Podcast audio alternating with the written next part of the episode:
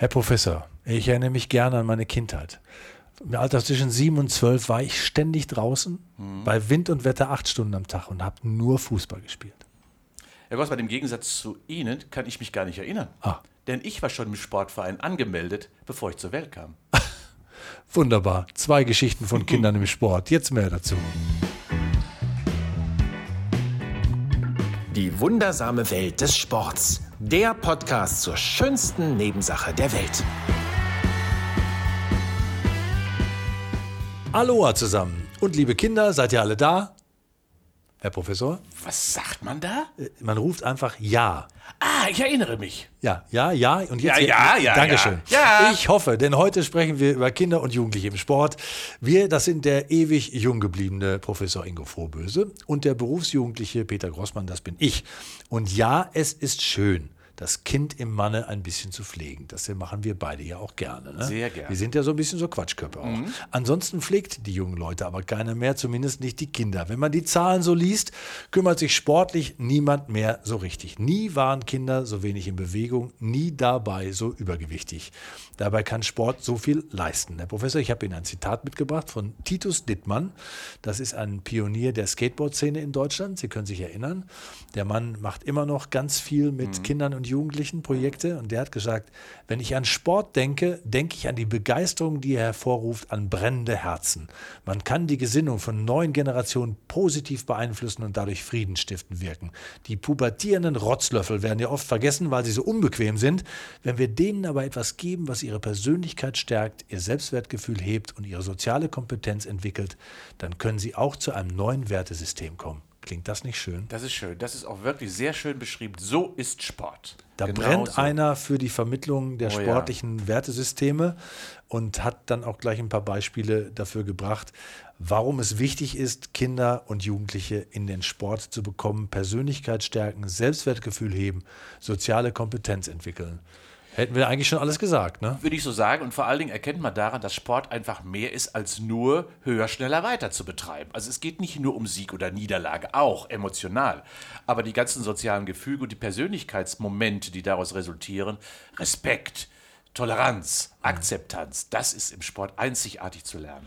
Kinder und Jugendliche, das ist unser Thema heute. ähm, Und die Frage, ähm, wie speziell es ist für die, Sport zu treiben, ob es da bestimmte Bedingungen braucht und vor allen Dingen, was wir so alles falsch machen in der Vermittlung und in der Tatsache, dass wir Kinder gar nicht mehr auf die Straße lassen, weil wir denken, jederzeit wird ein Unfall passieren, obwohl die Unfallhäufigkeit äh, jedes Jahr zurückgeht.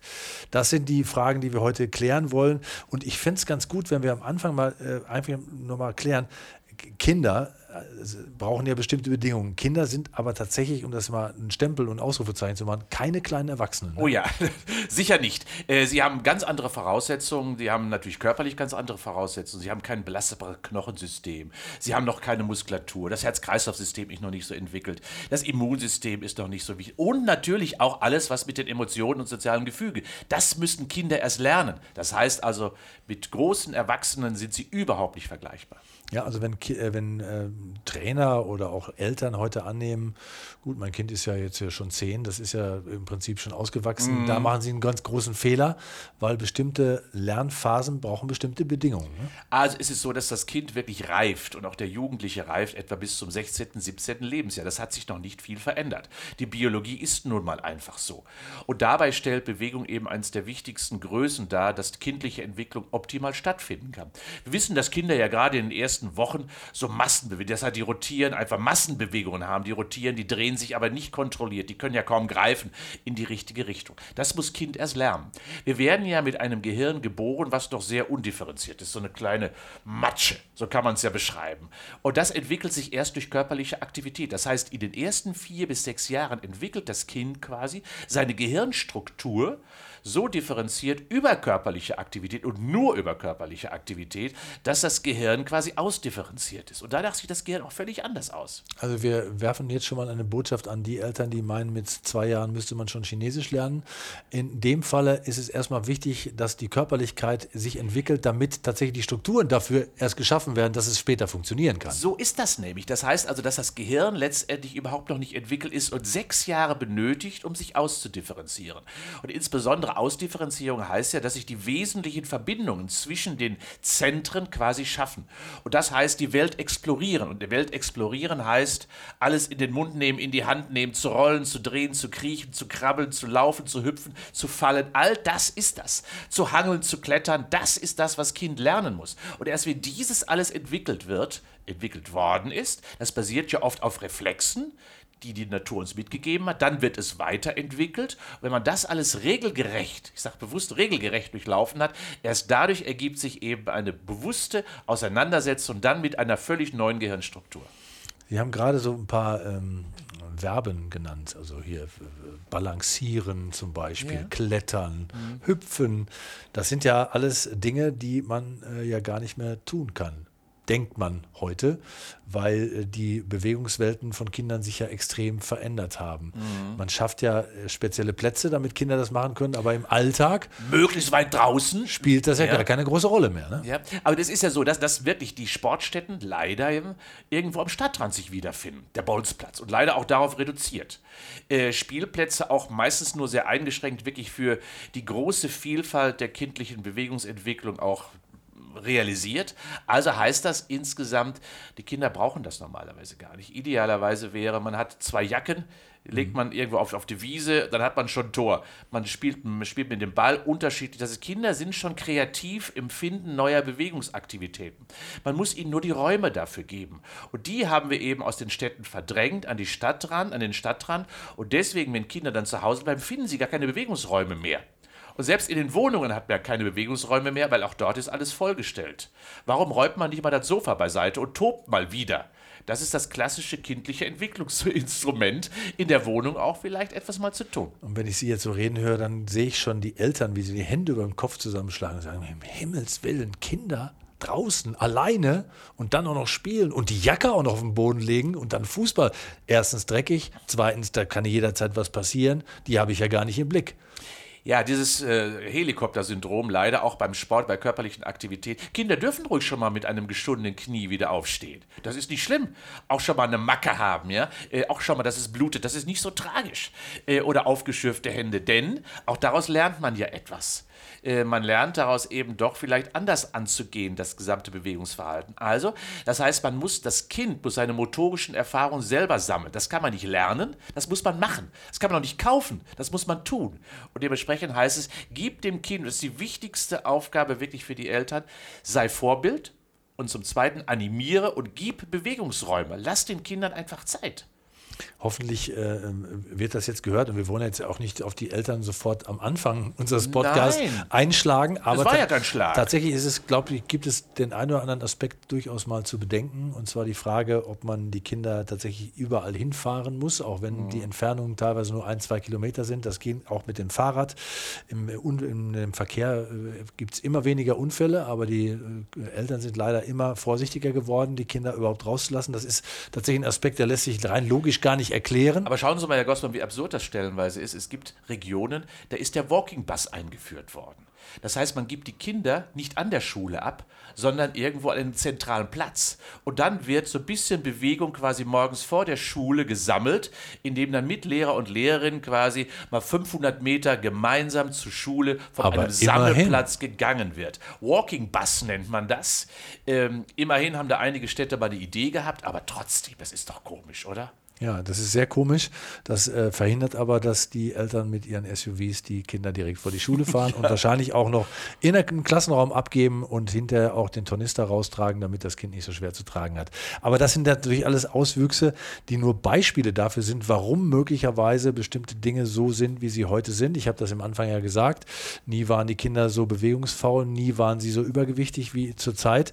Und das hat nicht nur mit äh, der Pandemie zu tun, sondern tatsächlich auch mit ganz, ganz vielen Sachen Sachen, die auch passieren. Unter anderem sind die Eltern da äh, ein kleiner Schuldfaktor an ja, diesem natürlich. Phänomen, äh, weil sie selber als Vorbild wahrscheinlich nicht immer taugen. Aber auch das Schulsystem natürlich, Herr Glosser. Wenn, wenn, wenn Sie mal an, an die äh, offene Ganztagsschule denken, äh, letztendlich ist die, ähm, die erste Schulzeit von 6. bis zum 10. Lebensjahr für das Kind ja eine der prägendsten Phasen auch für die Motorik für die Bewegung.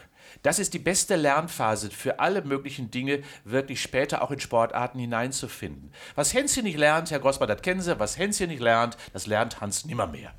Äh, und Sie wissen, was ich damit meine. Das heißt, wir können uns noch so anstrengen, Sie können so. sich noch so anstrengen, genau. Es wird nie mehr was werden.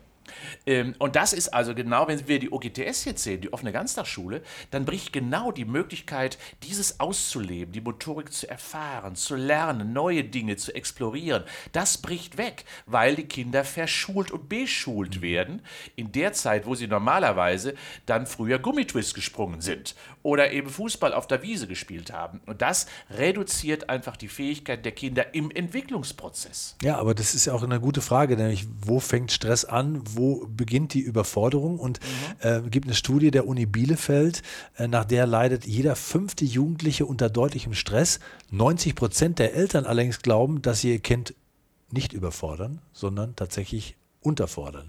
Noch eine Ballettstunde, noch irgendwie eine Reittherapie oder sonst irgendetwas integrieren. So ist es ja leider häufig. Genau. Ich stehe manchmal ähm, äh, bei uns in Köln an der Jahnwiese. Und da gibt es eine Nachhilfestunde im Fußball.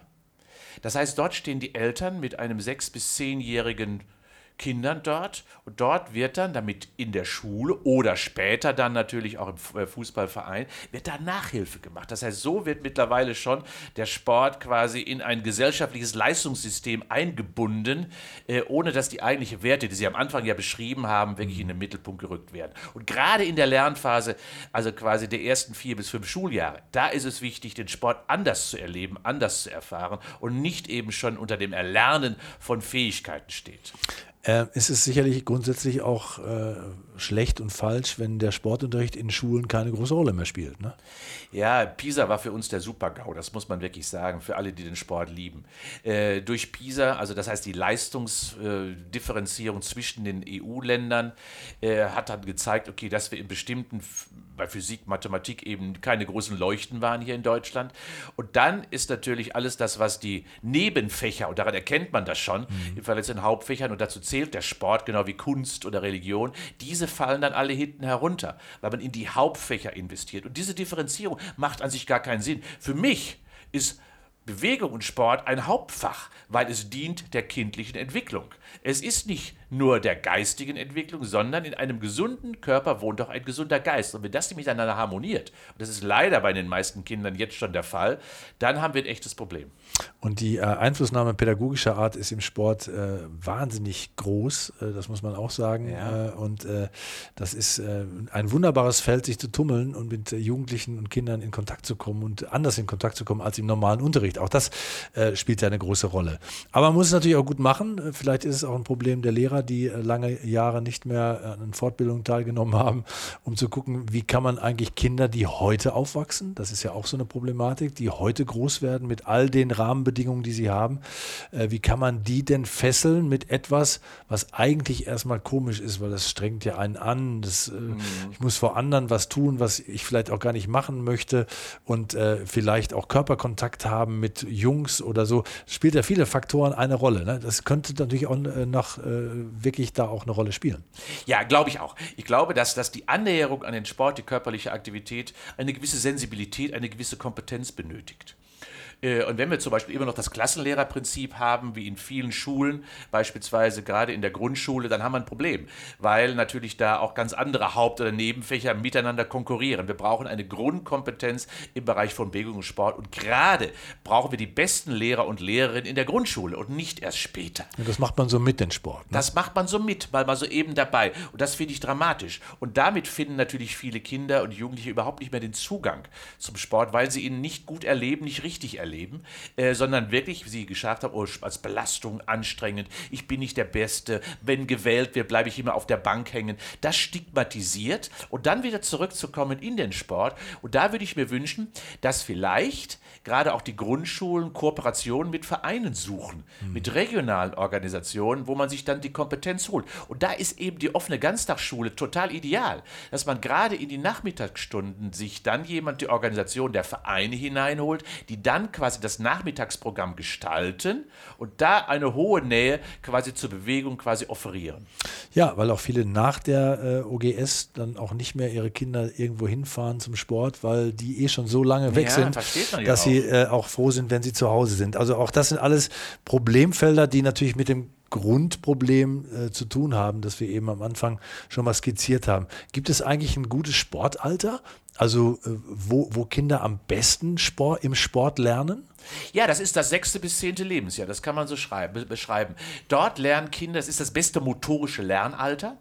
Äh, dort werden die vielfältigen Fähigkeiten im Erlernen mit dem Ball umzugehen, Gefühle für unterschiedliche Medien wie Wasser, wie Schnee, wie Luft beispielsweise zu bekommen, äh, Spielsportarten, aber auch natürlich andere Sportarten zu erlernen, die vielleicht rhythmisch-kompositorisch sind. Also Balance, Balancegefühl, Orientierungsformen, Rhythmusfähigkeit, das alles wird im Alter von sechs bis zehn Jahren erlernt. Das heißt, je vielfältiger die Angebote in dieser Zeit sind, umso besser ist später die Ausbildung für die Kinder. Ich würde mir deswegen gerade Turnen wünschen, Turnen und Leichtathletik in der Kombination, vielleicht mitschwimmen, die drei klassischen Sportarten, weil die die Grundausbildung für viele andere Sportarten darstellen. Und erst danach, dann ab dem 10., 11. Lebensjahr, dann sollte es in die Spezialisierung hineingehen. Und das, was ich aktuell ja erlebe, dass ja viel zu früh schon mit Sportarten mit der Spezialisierung begonnen wird, äh, das fördert, fördert eben nicht dazu, die kindliche Entwicklung, was auch die Talente betrifft, einfach zu fördern. Es gibt ein wunderbares Projekt ähm, von der Beisheim, von der Otto Beisheim Stiftung und der Kleven Stiftung gemeinsam. Das heißt Dein Sport. Äh, Und das findet in Grundschulen statt äh, und das sucht die Talente von Kindern, also die Ressourcen. Jedes Kind hat Bewegungsstärken, Bewegungsschätze, so kann man es ja beschreiben, und die gilt es zu entdecken und diese gilt es dann zu fördern. Und das ist eine Aufgabe der Schule. Und wer das als Schule vielleicht nicht weiß, der sollte sich mal auf der Dein Sport-Seite mal tummeln, um mal zu gucken, was gibt es da eigentlich. Klingt auf jeden Fall äh, spannend, weil äh, ja gerade das ja aktuell auch passiert. Viele Eltern bringen ihre Kinder ja zum Fußball, als Beispiel jetzt wieder so eine klassische Sportart, wo die Kinder äh, dann erstmal vordergründig irgendwie mitspielen, aber es ist gar nicht so ihr Sport. Und viele steigen ja auch wieder aus und die Eltern fragen sich dann aber, warum steigt er denn jetzt aus? Vielleicht ist ja grundsätzlich schön, äh, dass Kinder ganz viel kennenlernen, bevor sie dann sagen können, du, weißt du was, also das mache ich jetzt besonders gerne, da möchte ich mich jetzt intensiver mich mit beschäftigen. Da sollte man auch nicht sauer sein als Elternteil, äh, sondern wenn ein Kind ähm, keine Lust hat dazu, aber es erfahren hat, ist das schon mal ein wichtiger Schritt. Und es ist völlig normal, dass Kinder schon mal Sportarten wechseln. Das sollten sie auch tun. Schauen Sie sich mal den Fußball. Was steht da oben drüber? Da steht Fußballschule drüber. Haben Sie das schon mal, wenn man sich das auf der Zunge zergehen lässt, was bedeutet das? Das heißt, die Kinder werden wieder in eine Schule gesteckt und das mit vier bis sechs Jahren lernen, Techniken, Strategien, Konzepte. Das macht doch keine Freude in dem Sinne. Nein, wir müssen vielfältige Bewegungsentwicklung erlauben und da ist so ein Sportartenhopping gerade in dem Alter zwischen sechs und zehn durchaus erlaubt. Ja, und dann ist man irgendwann äh, zehn und hat ein bisschen was gemacht und entscheidet sich dann für äh, eine Sportart und äh, lernt dann leider kennen, dass äh, die anderen schon viel länger in der Sportart sind. Und äh, dann äh, kommt man dazu und dann hat man das Gefühl, oh, die sind ja viel, viel besser und viel ausgebildeter als ich. Gibt es denn die Chance, äh, tatsächlich Dinge aufzuholen oder ist, sind bestimmte Sachen verloren? Nein. Also na, natürlich ist es so, dass bestimmte Grundkompetenzen am besten in der Zeit zwischen sechs und zehn erfahren werden müssen. Habe ich in dieser Zeit nie mit dem Ball gespielt, habe ich nie einen Ball am Fuß oder in der Hand gehabt, wird es schwierig sein, das wirklich auf diesem Niveau wieder aufzuholen. Aber viele andere Dinge wie die Grundlagen beispielsweise, wie ähm, auch die Ausdauerleistungsfähigkeit oder die Kraftleistungsfähigkeit oder die Schnelligkeit, das wird sowieso alles erst später entwickelt. Und das kann ich wunderbar kompensieren. Das heißt, auch hier wissen wir ja, es gibt kleine 14-Jährige und große 14-Jährige. Äh, die Entwicklung ist ja bei den Kindern auch sehr unterschiedlich.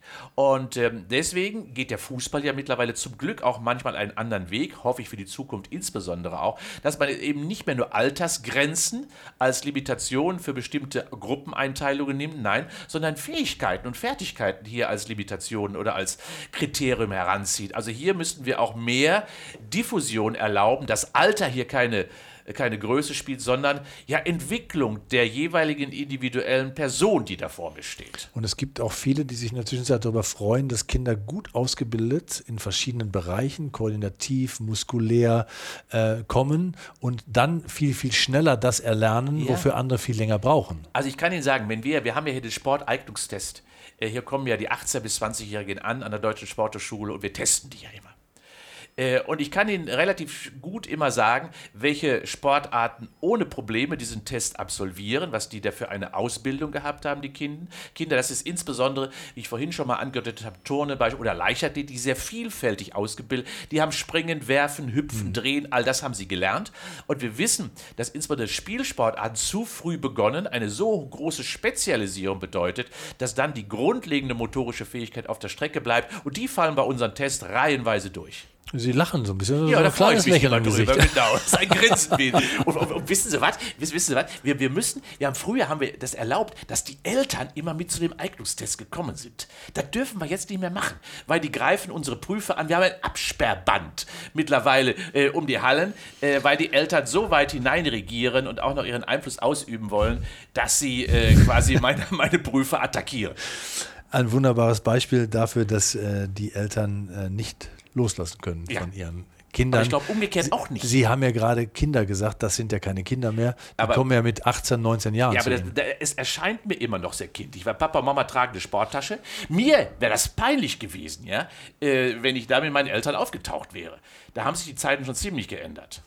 Ja, äh, das gilt aber sowieso, weil wenn man, äh, was weiß ich, 17-Jährige in der Zwischenzeit äh, auch von der Schule nach rausschickt und die beginnen ihr Studium, die dürfen dann nicht mal einen Mietvertrag unterschreiben ja. und, ähm, und sind ja. tatsächlich sehr, sehr jung, wenn sie irgendwie ja. was machen müssen. Im Gegensatz zu uns früher, wir sind ja, wir haben ja länger gebraucht. Ne? Ja, also, also insofern, was ich damit meine, ist, ähm, keine Angst, Eltern, dass ähm, wenn ein Kind eine Sportart nicht mehr machen möchte, ja. macht, ein, macht ein breites Spektrum, bietet möglichst viel an und animiert und stimuliert auch wirklich äh, die, den Wunsch der Kinder, Neues kennenzulernen. Und vielleicht sogar, äh, liebe Eltern, macht es mal mit. Und das gleiche gilt für die Schule auch. Bitte bietet doch auch ein breites Spektrum an. Bitte bietet doch entsprechend der Fähigkeiten, der Bedürfnisse von Jungen und Mädchen, von groß und klein, von dick und dünn. Die haben alle unterschiedliche Schätze und Ressourcen. Bietet doch einfach dafür unterschiedlich etwas an. Ab wann sollten wir Kinder in den Leistungsbereich äh, entlassen? Oder, oder sag mal, sind ja. die physiologisch so äh, parat, dass mhm. man sagen kann, ohne Gefahr sind die jetzt ja. in eine Leistungsgruppe äh, zu integrieren? Kinder haben ja Bock, Wettkämpfe zu machen, sich zu messen. Das ist ja einfach so. Äh, und das ist in der Regel so ab dem 9., 10., 11. Lebensjahr der Fall. Und wenn man dann kleine Wettkämpfe einpflegt, also mal äh, Leistungsmerkmale einfach mal versucht äh, herauszukitzeln, dann ist schon mal der erste Wunsch des Kindes klar, okay, ich bin besser, ich will besser sein als der oder der. Das ist völlig normal bei, bei den Kindern. Und dann kann man langsam in die Spezialisierung übergehen. Also so ab dem 10., 12. Lebensjahr würde ich sagen, jetzt geht es so in die Sportarten. Hm. Äh, Erlernung quasi über und dann kann man sagen, gut, wir versuchen es mal mit dem Schwimmen, mit dem Turnen, mit dem Reiten oder mit wem auch immer. Ich habe letztens noch einen Bericht darüber gelesen, dass äh, Eltern sich an einer Schule beschwert haben, darüber, dass es immer noch Bundesjugendspiele gibt, weil ähm, sie Angst hatten davor, dass wenn ihr Kind keine äh, Ehrenurkunde bekommt, sondern nur eine Siegerurkunde, dass sie dann mit einem schweren Trauma dann auskommen müssen. Das habe ich mir bei Ihnen gerade so vorgestellt. Nein, ich weiß nicht. Aber meine Eltern Nein, haben, haben Sie eine Ehrenurkunde gekriegt? ja, ich habe äh, auch schon mal eine Ehrenurkunde gekriegt, aber es war bei mir sehr unterschiedlich, je nachdem, was ich für Sportarten da machen das musste. Das habe ich mir gedacht. Aber ist ja tatsächlich sehr weit gekommen, wenn ja. man wenn man Leistung quasi gleichsetzt mit der Tatsache, dass man dann zu den Verlierern gehören könnte und das nicht kompensieren kann. Ja, also ich sehe das auch dramatisch. Wir brauchen im Sport Leistungsmessung, nichts anderes ist das. Und im Leben wird auch immer Leistung gemessen, das ist auch einfach so. Und das im Sport kennenzulernen, spielerisch, äh, ohne große Folgen, ohne große Konsequenzen, das ist es ja so. Das ist nur eben eine Form des Papiers, was mehr oder weniger ich erhalte. Und das dann zu Hause nicht beredet und besprochen werden kann, dann haben wir ein familiäres Problem, aber eben kein strukturelles Konzeptproblem, äh, so wie es die äh, Leistungsmessung grundsätzlich ja verlangt. Wir brauchen eine Differenzierung und die sollte so früh wie möglich stattfinden. Und wenn sie so locker und leicht im Sport stattfinden kann, ist es doch ideal, auch schon mal zu erlernen und zu erfahren, dass nicht immer alles Gold ist, was glänzt. Verlieren gehört im Leben dazu und im Sport Sport sowieso. Das ja. muss man auch mal lernen, das ist wahr.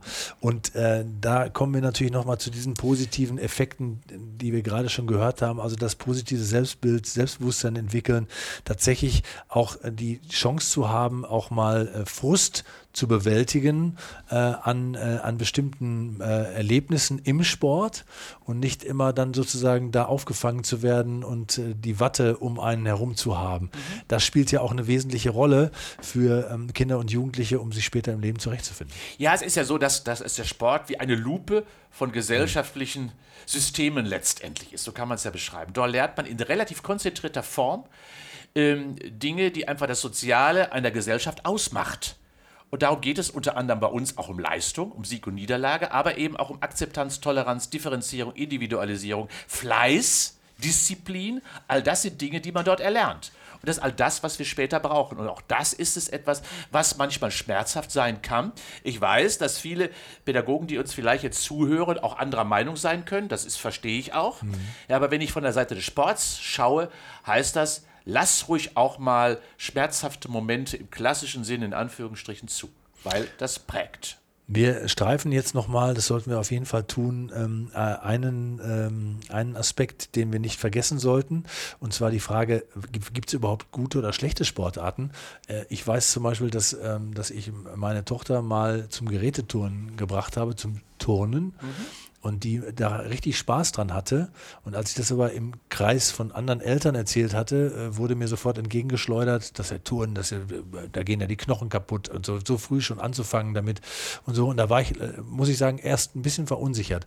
Also ähm, gibt es da auch noch Märchen, die erzählt werden oder gibt es tatsächlich die guten oder schlechten Sportarten? Nein, die gibt es natürlich nicht. Es gibt nie schwarz oder weiß bei einer Sportart. Ähm, man muss sich überlegen, was braucht Kind? Und Kind braucht eine Förderung der kindlichen Entwicklung.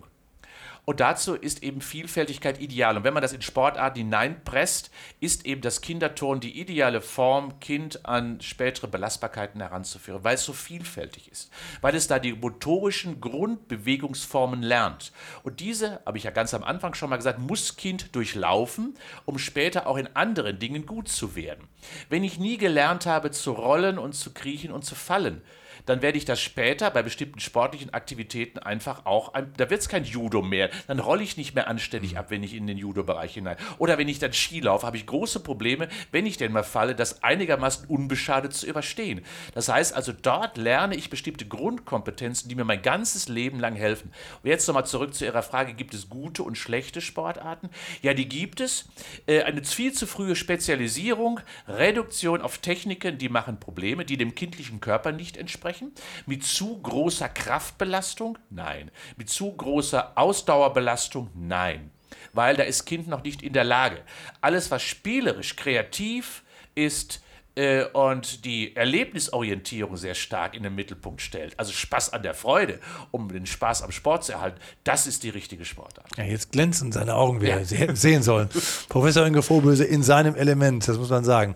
Ich äh, komme aber nochmal äh, zum, zum Schluss dahin, wo alles begonnen hat, nämlich äh, zur Frage, ähm, oder zur These und, und zur Aussage, nie waren Kinder so wenig in Bewegung, nie äh, ja. waren sie so übergewichtig dabei.